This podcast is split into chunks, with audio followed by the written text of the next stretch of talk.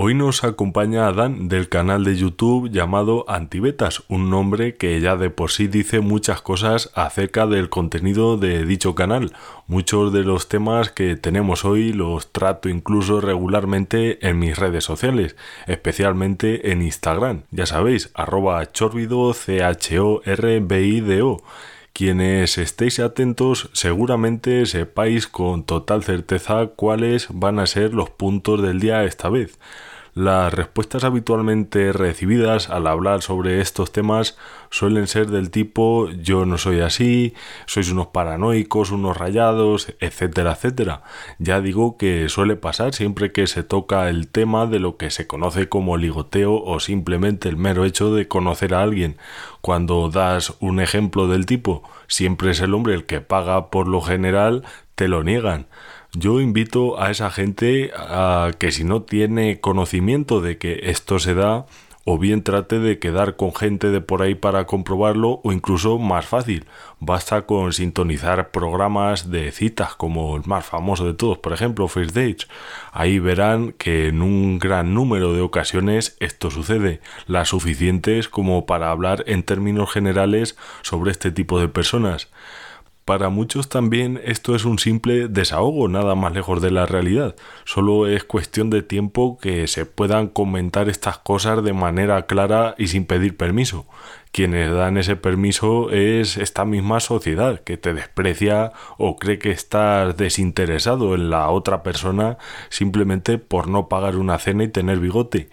Desde el sector más radical se burlan de esto haciendo una comparativa del problema, cuando aquí no estamos valorando en ningún momento la magnitud de una cosa o de la otra.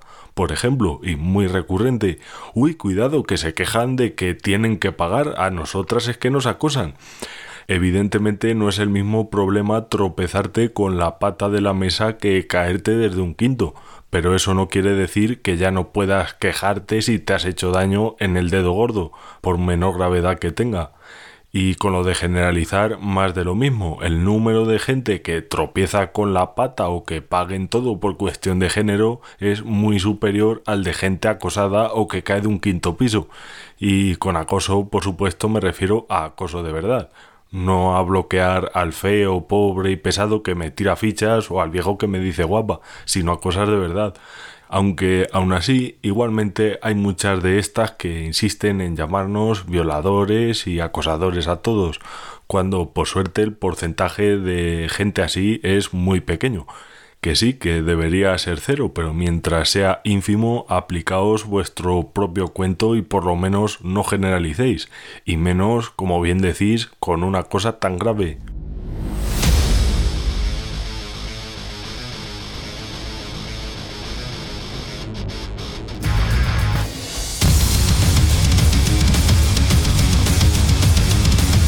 Estás escuchando Informe Chorbinson con Javier Chorbinson.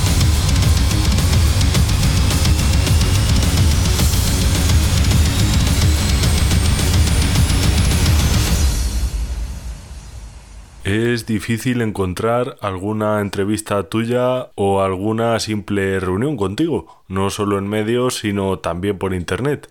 De hecho, antes de hablar contigo pensé que quizás no lo hacías directamente, aunque luego ya vi tu charla con el youtuber Joan Planas y vi que sí, que se me adelantó, por cierto. ¿Por qué crees que pasa esto? Eh, ¿Temen aparentar algún tipo de relación contigo o algo? Porque está claro que cuando tratas un tema vas muy a saco, por llamarlo de alguna manera. Es una de las posibilidades. Yo creo que hay mucha gente que tiene miedo quizás por las posibles represalias que, puedan tener tanto con sus propios suscriptores o sus propios oyentes eh, como por gente externa. Ya sabes que hoy en día es complicado decir lo que uno piensa sin tapujos porque estamos en una sociedad que se ofende por todo muy fácilmente.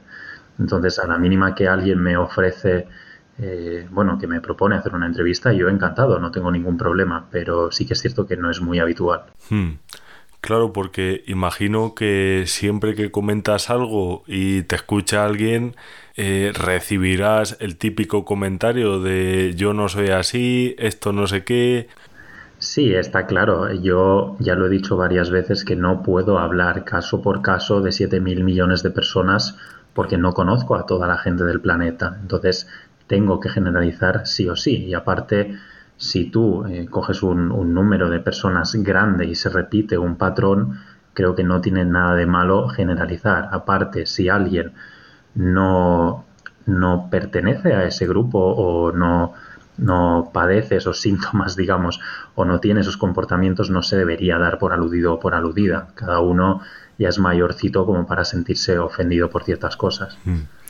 Y como casi siempre digo, sé que muchas de las siguientes preguntas ya te las habrán hecho en numerosas, bueno, en numerosas ocasiones no, porque ya digo, no es habitual verte en muchos medios.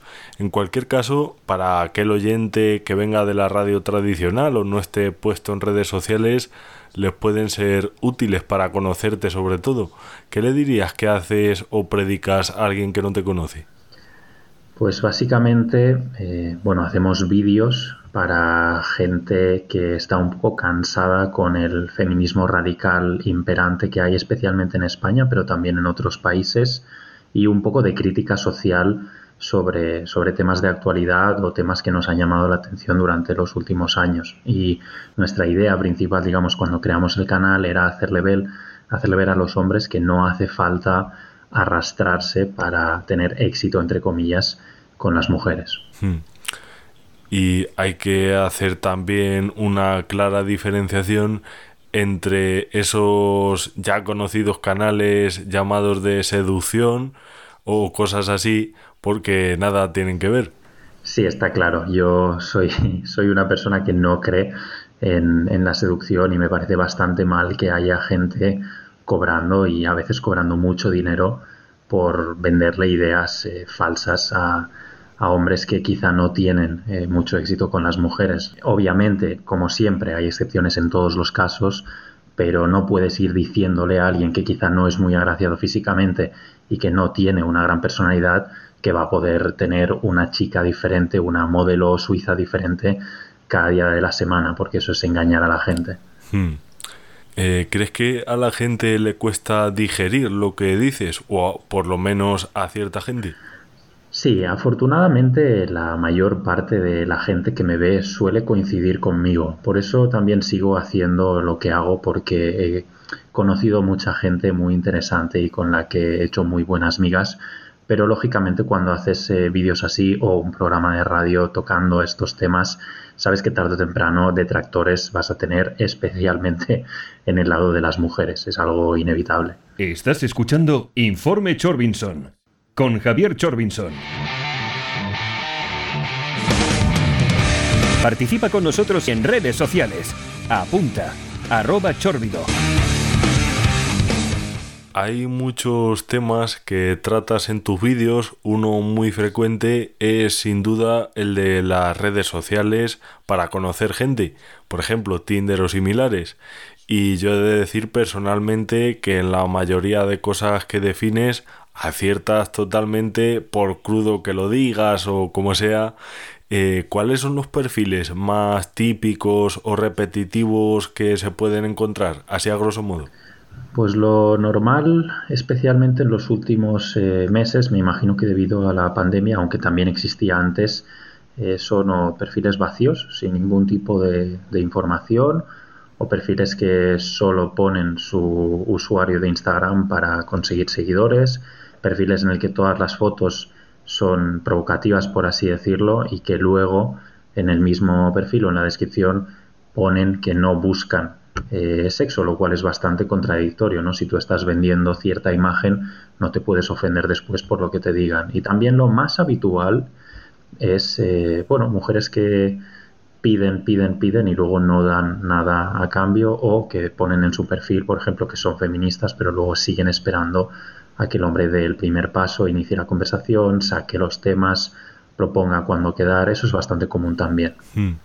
Claro, mucha gente coincidirá porque imagino que el que esté metido también en estos sitios le habrá pasado que muchos perfiles cuyo contenido son eh, fotos enseñando, medio enseñando partes del cuerpo sin ningún tipo de información o incluso en algunos casos, como tú bien dices, lo único que ponen es el perfil de Instagram, eh, luego se andan quejando de que solo atraen a la gente por su cuerpo, cuando realmente sin descripción no sabes si eh, le gusta viajar o escuchar cierta música, en fin, algo que te pueda resultar interesante. Lo único que sabes sobre esa persona es el tamaño de su culo, o sea, la única información que da sobre sí misma.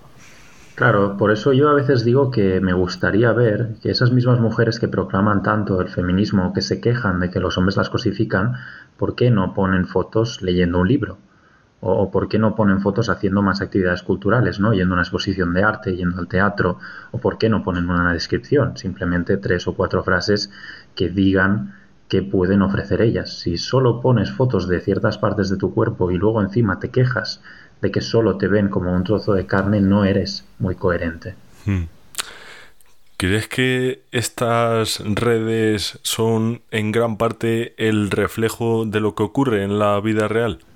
Sí, yo creo que sí. Hay mucha gente que siempre me dice que yo, como solo conozco gente por Internet, o la gran mayoría de personas que conozco son a través de una pantalla, no puedo opinar porque la vida real es otra historia, pero lo que yo les contesto a estas personas es que seguramente su vecino o su hermana o su prima o un amigo o una amiga también tienen perfil en estas redes sociales o en estas aplicaciones para ligar y para conocer gente.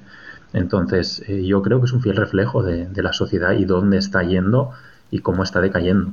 Hmm.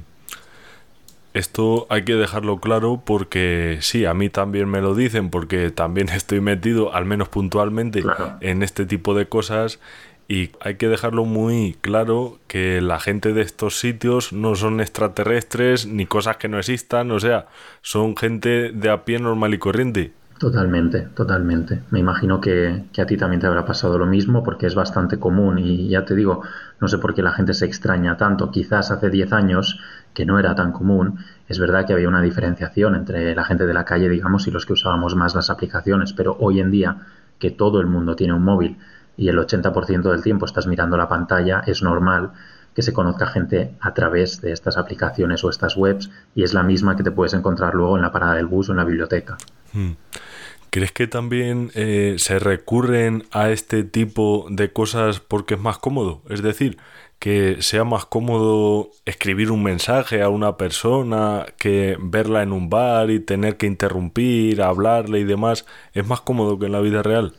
Yo creo que sí, porque principalmente es una de, las razones por las que yo las uso. Para mí sí es muchísimo más cómodo, porque claro, quizás tú quedas en persona con, con otra persona y capaz no te gusta físicamente o ves que te cuenta algo y no te gusta su personalidad entonces, claro, en persona es más complicado porque hay gente que antes, hace unos años, quizá le pedía a una amiga, lo típico, ¿no? Que, la llamase para, para irse corriendo o a un amigo para decir que tenía una emergencia y se tenía que ir.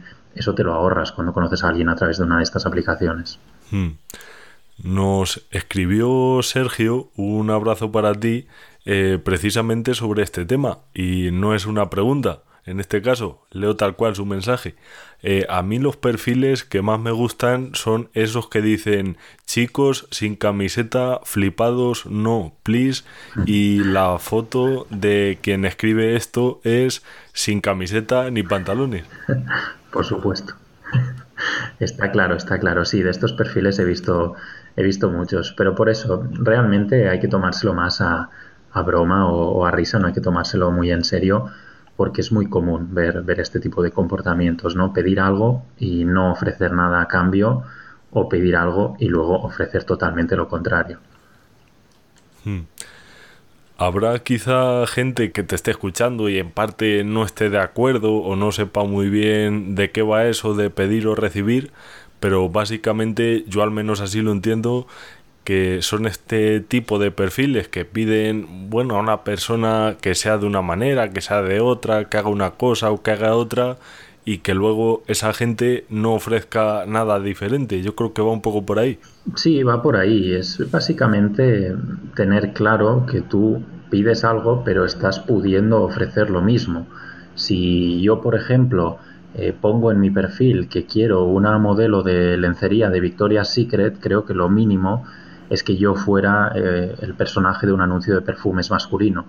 ¿no? Ofrecer simplemente lo, mismo que estás pidiendo. Si tú quieres a alguien que te haga reír, que es algo muy habitual en los perfiles de, de la mayoría de mujeres, ¿no? Que siempre piden un chico que las haga reír, pues tendrías que ser capaz de hacer reír tú a los demás, porque yo lo digo muchas veces, he conocido muy pocas mujeres a lo largo de mi vida que me hayan hecho reír ellas sin que yo me ría de ellas. Hmm. Comparte tu opinión con nosotros en nuestro WhatsApp 644 323222. Habrá más de uno y te hago esta pregunta también un poco para enlazar con el tema económico.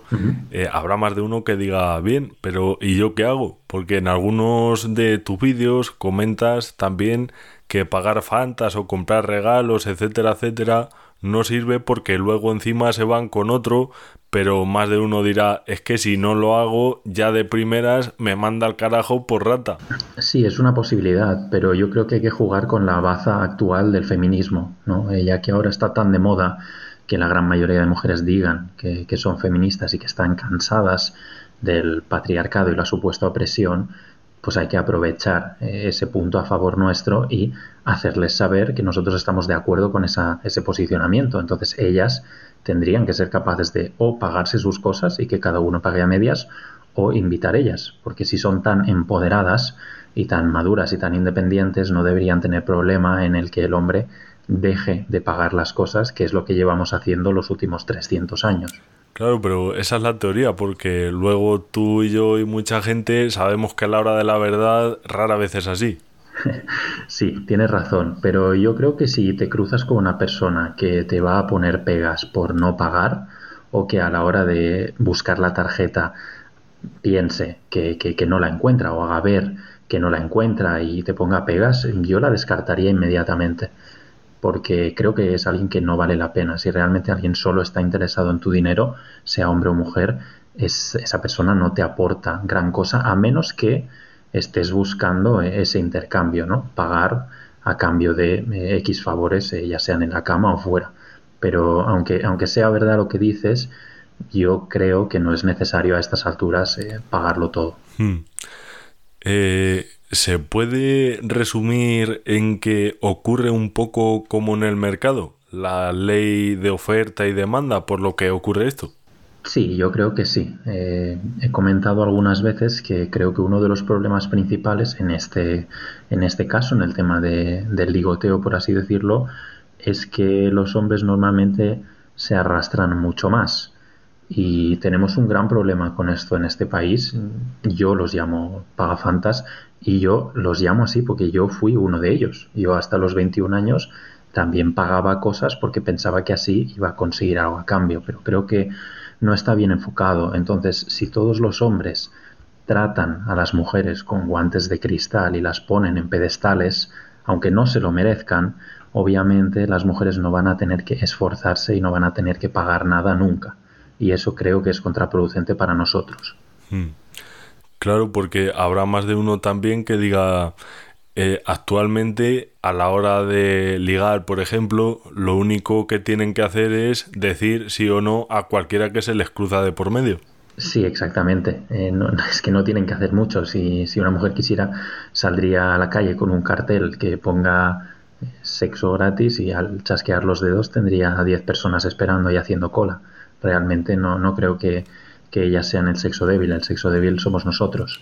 Bueno, yo creo que incluso ni con el cartel, porque también a lo mejor esto lo comentas con alguna y te dice, no, no, yo voy buscando al que más me cuadre y al que más tal, pero realmente yo creo que este tema de comodidad, de decir sí o no, porque entre a lo mejor los 20 que me hablan a diario, seguro que alguno más o menos me cuadre y no tenga que ir a buscarlo. Sí, sí, está claro. Todas las mujeres que conozco tienen una lista imaginaria, por así decirlo, de gente con la que podrían acabar acostándose esa misma noche sin hacer ningún tipo de esfuerzo. Hmm.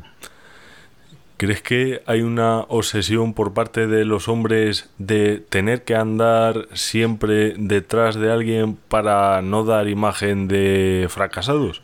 Bueno, realmente yo no los consideraría fracasados, la verdad. Creo que al revés, alguien que consigue tener eh, bastante éxito entre las mujeres sin tener que poner dinero de por medio y sin ser un arrastrado, creo que, creo que tiene más éxito y, creo que no es un fracasado. Entonces eh, yo no les llamaría precisamente así. Es posible que alguno se vea como tal por el hecho de no tener éxito con ellas, pero no, no pasa nada. Si no es esa mujer, será otra, porque hay miles. Hmm.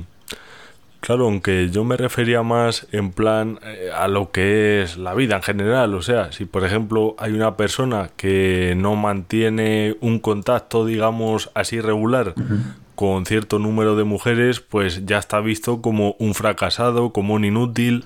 Sí, a ver, es posible. Eh, de todas maneras, yo parto de la premisa de que no te tendría que importar lo que piensen los demás. Sé que es fácil, más fácil decirlo que hacerlo, pero realmente se puede poner en práctica. Yo cuando era pequeño, hasta los 18 años, me importaba mucho el que dirán. Y también quizá a esa edad podría haber pensado que al no tener mucho contacto con mujeres, porque no lo empecé a tener hasta los 19, la gente pensaría que, yo era un fracasado y seguramente en esa época me hubiera afectado, pero ahora ya no, porque ya uno va madurando y va tomando sus propias decisiones. No creo que el hecho de no tener contacto voluntariamente con, con 30 mujeres diferentes al año te haga ser un fracasado. Y en el caso de que piense la gente así, el problema lo tienen los demás, no tú. Estás escuchando Informe Chorbinson con Javier Chorbinson. Participa con nosotros en redes sociales. Apunta, arroba chorbido. Mucha gente también nos ha preguntado sobre tu paso por el programa First Dates. Te lo habrá preguntado también un montón de gente. Eh, ¿Cómo fue aquella experiencia? Pues la verdad es que fue bastante bien. Yo en realidad fui porque soy un poco troll, por así decirlo, y me lo paso bien haciendo estas cosas. Entonces creía que era una oportunidad de dar un poco más a conocer a, bueno, a mi persona o, al canal, a pesar de que no dije en ningún momento del programa que yo tenía un canal y que hacía los vídeos que hago. Pero sabía que me podía dar un poco más de, visibilidad y también fui precisamente para demostrar que un tío normal y corriente como yo, que muchas mujeres dicen que, soy feo y muchos hombres me insultan cuando subo vídeos y demás, pues que alguien como yo podía eh, triunfar, digamos, en, un programa así. Y, al final del día, pues acabé enrollándome con la chica. Así que creo que conseguí lo que estaba buscando. Entre esas críticas o insultos, eh, ¿cuáles son los que más recibes? Porque yo sí que he visto en alguno, al menos en los comentarios de alguno de tus vídeos, que te tachan de fantasma o cosas similares. ¿Cuáles son esas críticas que más recibes habitualmente? Sí, normalmente eh, las mujeres, eh, bueno, obviamente me llaman machista y, y dicen que, que trato muy mal a las mujeres cuando es mentira pero sí, sobre todo los hombres eh, me llaman fantasma y, dicen que no tendría éxito ni pagando y cosas así. Es lo más es lo más habitual, pero yo como siempre digo no tengo que demostrar nada a nadie. Si hago los vídeos que hago es porque me gusta, me gusta compartir opiniones con otras personas y porque me gusta enseñarle a la gente lo que pasa en mi vida, que también es aplicable a otras personas. Entonces, yo no necesito engañar a nadie ni estoy haciendo un papel ni pongo vocecitas en mis vídeos, ni, ni salto de alegría. Yo soy el mismo delante y detrás de la cámara. Hmm. Y también en uno, bueno, en varios de tus vídeos hablas sobre las diferencias entre la gente de España y de otros países. Eh, ¿Crees que España está peor que otros países en este aspecto? Sí, sin duda. Lo he dicho muchas veces y también hay mucha gente que se ofende por ello, pero es la realidad. Se, basta con viajar. Eh, ahora ya sé que no se puede viajar, pero en algunas de estas aplicaciones, por ejemplo, te permite una función trasladarte, entre comillas, a otros países. Y es muy fácil comprobar que las mujeres son bastante más accesibles, son bastante más simpáticas y supongo que los hombres se arrastran un poco menos. Entonces ese combo provoca que sea más fácil ligar. Y repito que se puede ligar en España, pero es mucho más fácil hacerlo en el extranjero. Hmm. ¿Y por qué crees que ocurre esto aquí en España? ¿Qué, diferencias hay? Yo creo que aquí los hombres no, sé muy bien por qué, por qué motivo se arrastran bastante más y están acostumbrados a llevar a las mujeres eh, en la palma de la mano, ¿no? Como si fueran eh, princesitas que hay que, proteger o conquistar. Entonces, eh, creo que la mayor parte de la culpa la tenemos nosotros Y bueno, también la, mentalidad de la mujer, ¿no? Si se le da todo hecho, obviamente no va a cambiar nunca. Entonces yo me pongo en la piel de la mujer, si veo que al salir a la calle puedo ligar con 40 chicos diferentes, no voy a currarme nada para ligar con ellos porque no lo necesito. Claro, porque eh, yo a veces pienso esto y digo, joder, es que si yo fuera mujer en este mismo instante, quizá me comportaría de la misma manera. Sí, está claro. Si, si tú tienes esa ventaja, pues obviamente la aprovechas. Hay mujeres que salen un poco de ese patrón y aún así se preocupan, ¿no? Por cuidarse física y mentalmente y ofrecerle algo a los hombres con los que hablan. Pero lo normal es no hacer nada y es aprovechar esa baza, ¿no? Si tú sales a la calle y no tienes que hacer nada porque te lo dan todo hecho, pues supongo que lo aprovechas. Hmm. Eh, ¿Crees que también en otras que no son precisamente para conocer a gente nueva, ya sea Instagram o Facebook y demás, ¿crees que ocurre también un poco lo mismo que en las otras? Sí, yo creo que ocurre exactamente igual. Es más, hace relativamente poco yo le di un me gusta eh, a una foto de Instagram de una chica de Argentina porque me gustó el tipo de foto que puso y la chica me escribió por privado y me dijo que si algún día viajaba a Argentina hablase con ella que me enseñaría su ciudad. Entonces a mí esto en España no me ha pasado nunca. Jamás alguien desconocido, en este caso una mujer, me ha contactado ofreciéndose para ir a hacer fotos o, o a enseñarme la ciudad simplemente por haberle dado un me gusta en Instagram. Hmm. Y hablando de me gustas, hay sin duda un montón de perfiles que a pesar de que digan que no, hay muchos que simplemente van buscando el me gusta, no sé si enseñando partes de su cuerpo, aunque está claro que sí, muchas veces está demasiado claro. Eh, luego también se están quejando de que les dicen una cosa o les dicen otra, pero luego también otro día esa misma gente te dice que les da igual lo que les digan. Sí, pero, pero es bastante habitual que la gente diga A y luego sea B. Es, es, bastante normal y por eso a mí esta gente tampoco me aporta demasiado y creo que hay que mantenerse lejos de ese tipo de perfiles y no darles me gusta, por supuesto, porque simplemente no dándoles me gusta ya estás aportando algo. Si lo único que haces es ver fotos de mujeres enseñando partes de su cuerpo y dándole me gustas a todas, no solo estás quedando como un pagafantas, sino que estás promoviendo que sigan teniendo el ego por las nubes y sigan con estos comportamientos.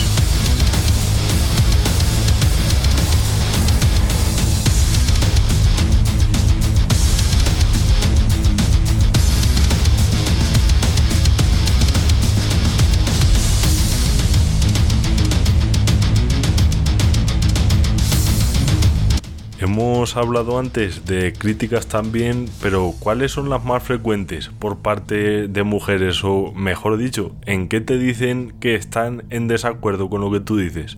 Bueno, como hago muchos eh, vídeos comparando precisamente con otros países, muchas se sienten ofendidas porque creen que la mujer española es lo mejor del mundo. Y repito, cada uno es libre de tener los gustos que quiera, pero a pesar de que mis mejores amigas son españolas, mis mejores amigos también, me lo he pasado mucho mejor en general con mujeres extranjeras porque he tenido más facilidad a la hora de entablar conversación con ellas, no he tenido que pagarlo yo todo, no he tenido que llevarlas a todos lados, entonces las españolas normalmente se quejan de que me meto con ellas. Y luego pues eh, si son extranjeras simplemente eso, ¿no? Me, llaman machista, eh, dicen que no tengo razón, que trato mal a las mujeres o que me meto con ellas cuando en realidad lo que estoy haciendo en estos vídeos es decir las cosas buenas y las cosas malas. Y también he criticado a, a los hombres cuando los he tenido que criticar.